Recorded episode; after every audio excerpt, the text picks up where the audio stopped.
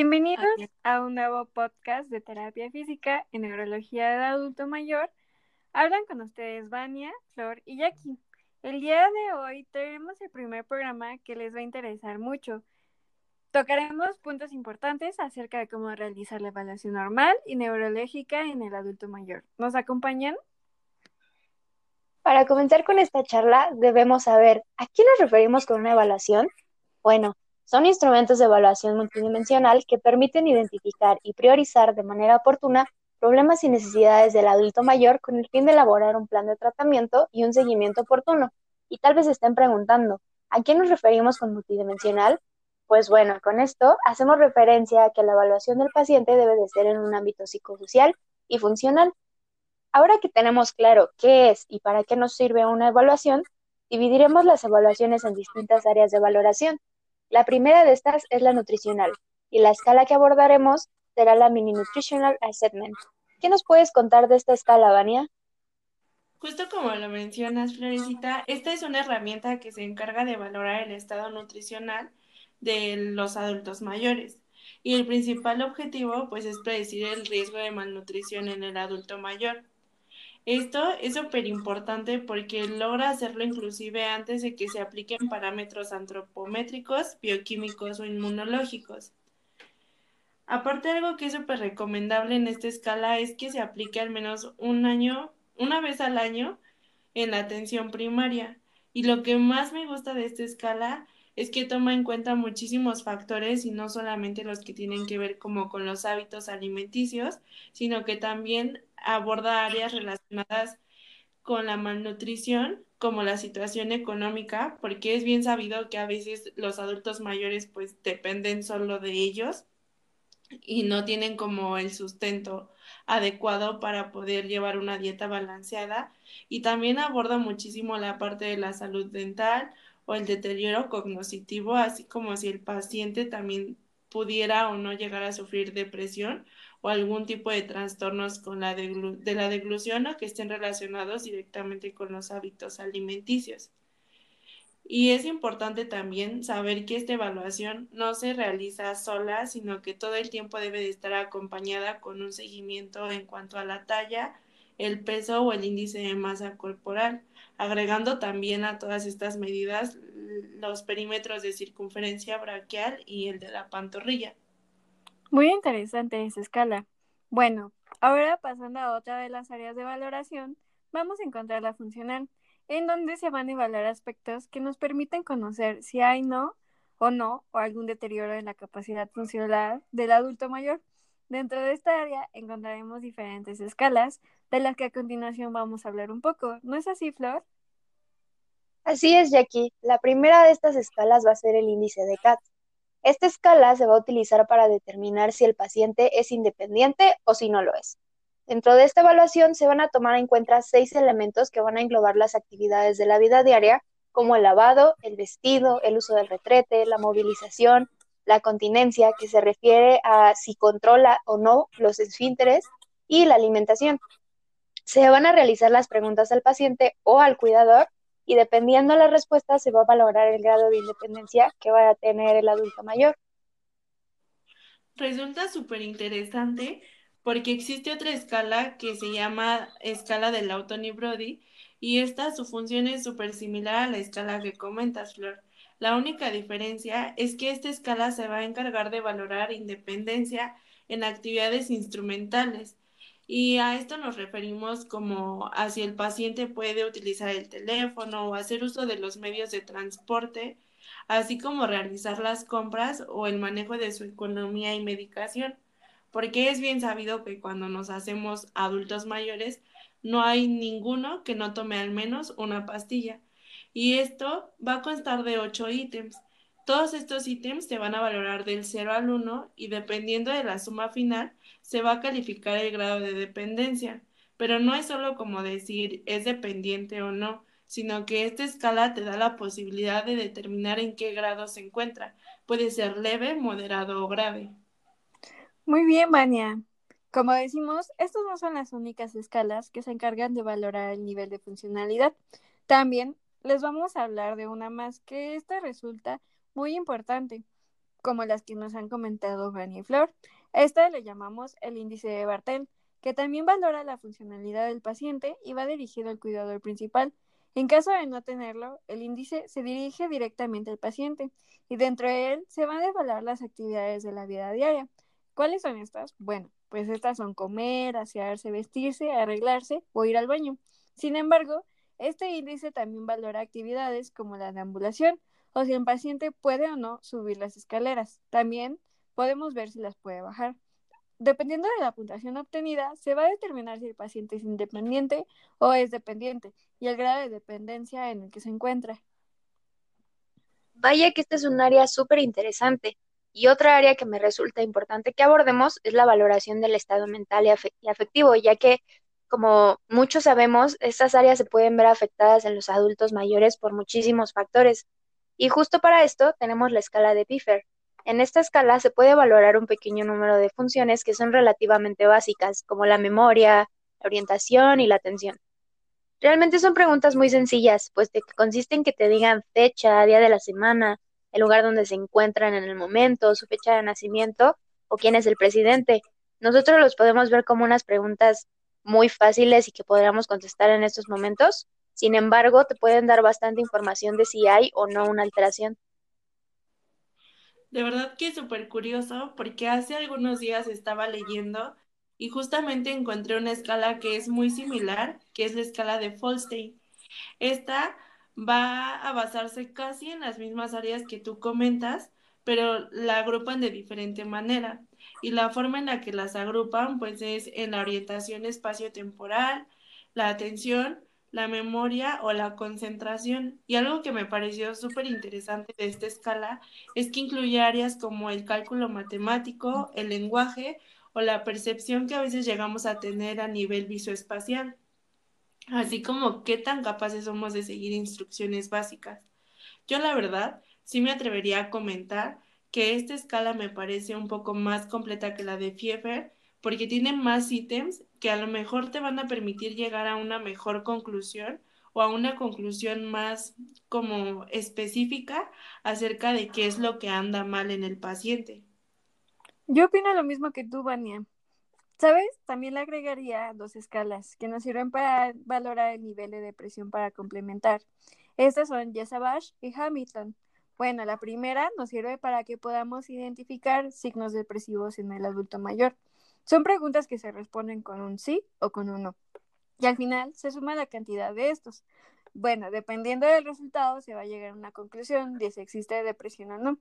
Y la diferencia con la segunda es que esta se va a evaluar a las personas que ya anteriormente fueron diagnosticadas con depresión y esta no evalúa como tal si existe o no, más bien nos va a informar acerca de la sintomatología depresiva.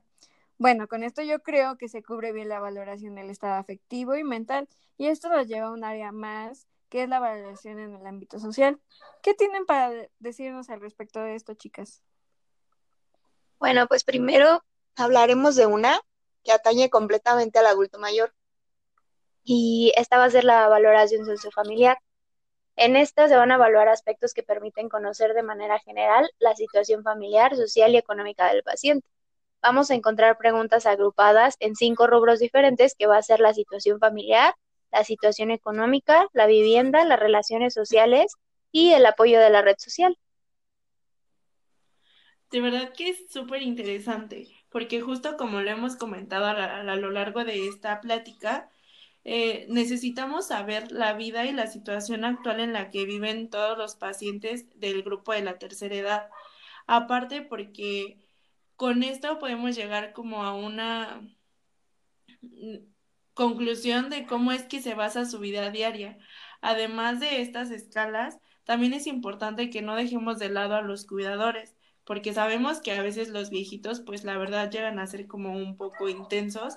Y para esto se creó la escala de Sarit. Esta escala es una escala que evalúa la sobrecarga del cuidador y va a constar de 22 preguntas. Obviamente la escala se dirige únicamente al cuidador porque pues es el que está viviendo la situación y el que nos va a contestar de una manera más clara y leal. Y de verdad que esta, esta escala ha sido utilizada en los últimos años para realizar estudios de dependencia y ver qué tan qué tanta es la sobrecarga de trabajo eh, para este tipo de, de personas que ayudan al cuidado de los adultos mayores. Muy buena valoración, ¿eh? Porque realmente, pues, mucha gente ahora se encarga de sus viejitos. Bueno, cada valoración de la vida social siempre es muy importante, como lo mencionaron ahorita. Vamos a continuar con la evaluación neurológica. Empezaremos con la evaluación de los pares craneales. ¿Qué tal si nos explicas cómo funciona, Flor? Claro que sí, Jackie. A continuación, les vamos a mencionar de manera breve cuáles son los pares craneales y cómo es que podemos evaluar cada uno de estos. Vamos a comenzar con el olfatorio. Este va a tener una función sensitiva y para evaluarlo debemos pedirle al paciente que se debe encontrar con los ojos vendados o cerrados, que identifique distintos olores y después nos diga qué es lo que está oliendo. Las alteraciones que podemos encontrar a lo que este par se refiere es la hiposmia, la anosmia, la heperosmia, la parosmia, la cacosmia, que por si no lo sabían es cuando un paciente detecta un olor como desagradable, y la agnosia, que es la incapacidad discriminativa entre olores. El segundo par es el óptico, cuya evaluación se va a realizar con las tablas de Snell, las tablas de Jaeger, que va a ser para la visión de cerca, y las alteraciones que vamos a encontrar en este serían lesiones prequiasmáticas, las lesiones quiasmáticas o retroquiasmáticas y amianopsia homónima contralateral. Y bueno, pues siguiendo con toda esta parte de evaluación de pares craneales, es importante que tengamos en cuenta que hay pares que se van a evaluar conjuntamente, como es el caso del tercero, el cuarto y el sexto, que por si no lo recordamos son el oculomotor, el troclear y el abducens. Estos pares craneales para poder ser evaluados va a ser necesario que le pidamos al paciente que sin mover la cabeza siga nuestro dedo y no solo encargar de mover el dedo en diferentes direcciones como de arriba abajo, izquierda o derecha y de esta manera vamos a poder observar si existe o no algún tipo de lesión. Dentro de las alteraciones que podríamos encontrar en la evaluación de estos pares craneales, pues sería como una asimetría en la apertura, eh, que exista como midriasis o incluso el estrabismo. Y posteriormente, pues tenemos al par número 5, que es el trigémino, que como sabemos, este par se va a encargar de dar la sensibilidad facial y de la parte motora de la musculatura de la masticación. Eh, la manera de poder explorar este par craneal es igual de sencilla que las anteriores y de, para realizarlo vamos a tener que palpar los músculos, principalmente los temporales, y una vez que los palpamos, corroborar la contracción. Esto se va a realizar cuando el paciente está masticando algo. Sin embargo, también es súper importante que no nos olvidemos de evaluar los maceteros y evaluar también el movimiento de la mandíbula en cuanto a la función sensitiva. Va a ser necesario que podamos alrededor de la cara y el paciente nos va a indicar si lo siente o no. Muy bien esos pares craneales, pero ahora seguimos con el séptimo. ¿Qué es el facial? Bueno, este se va a encargar de movilizar los músculos de la cara y la sensibilidad gustativa de dos tercios anteriores de la lengua y oído externo. También nos regula la secreción salival y lagrimal, y para evaluarlo vamos a observar la simetría de la cara. Y para la función motora vamos a pedir una sonrisa, que sople y que eleve los párpados y cierre fuertemente los ojos. Exploraremos también la función refleja con el del parpadeo. Bueno, a nivel sensorial determinaremos el gusto con las cosas dulces o saladas, con la nariz tapada. Ahora las alteraciones que podemos encontrar son un patrón de neurona motora superior o un patrón de neurona motora inferior. Nuestro octavo par craneal va a ser el auditivo o el vestíbulo coclear. Este lo podemos explorar de varias maneras, como susurrar palabras al paciente y pedirle que la repita. Con la prueba de Weber, la prueba de índice y la maniobra de Dix-Hop. Y tenemos el noveno. Bueno, este par es el glosofaringio y se explora colocando las cosas aladas en un hisopo. vamos a colocar en el tercio posterior de la lengua del paciente y se le pedirá que éste avise cuando perciba el olor. Después vamos a pasar al décimo, que es el vago, y vamos a evaluar la evaluación del paladar blando, pidiendo al paciente que diga ah, y debemos observar cómo es que la úvula se retrae. Para la evaluación del onceavo par, que es el espinal, le pediremos al paciente que realice movimientos de rotación y flexión de cuello y que eleve los hombros mientras nosotros colocamos una resistencia y vemos si puede vencer esta misma. Y por último, vamos a tener al hipogloso. Y para evaluarlo, le vamos a pedir al paciente que saque y meta la lengua de forma rápida y que pronuncie fonemas linguales.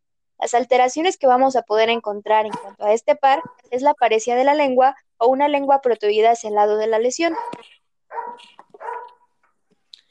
La verdad es que es muy interesante todas las alteraciones que podemos detectar gracias a este tipo de valoraciones. ¿Y qué tenemos con la evaluación de reflejos, Jackie? Bueno, pues como sabemos, los reflejos osteotendidosos deben estar presentes. Casi siempre se obtiene el reflejo patelar y en muchos casos es muy difícil obtener los aquilianos. Podemos encontrar una hiporreflexia o una hiperreflexia y esto se va a considerar anormal. La ausencia de reflejo platar se puede asociar con una posible mielopatía o alteraciones osteoarticulares del pie. Por eso es muy importante que la existencia de reflejos arcaicos como cerrar la mano ante un estímulo en la palma, chupetear al estimular los labios o una respuesta palmomentánea son muestras de un deterioro cerebral.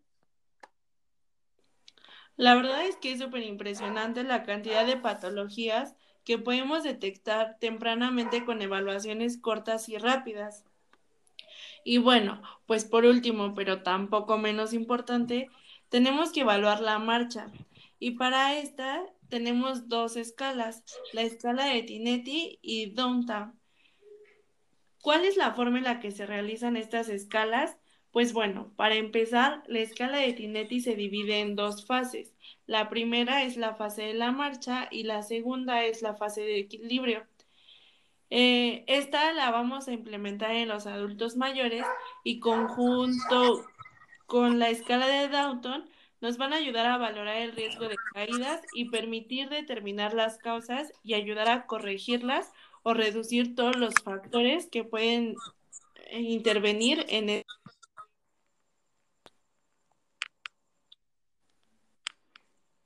Realmente todas las evaluaciones son muy interesantes y más porque cada día la población se va volviendo de la tercera edad.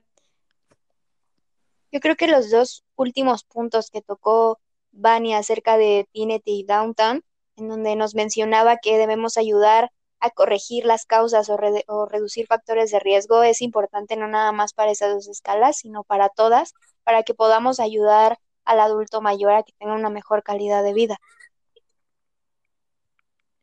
Creo que es como una población muy vulnerable y a la que muchas veces pues se le da la atención como de una manera más superficial y sin embargo creo que es una de las poblaciones que merece el mayor rango de atención para que de esta manera podamos darles una mejor calidad de vida en, en los últimos años o en su última etapa de vida.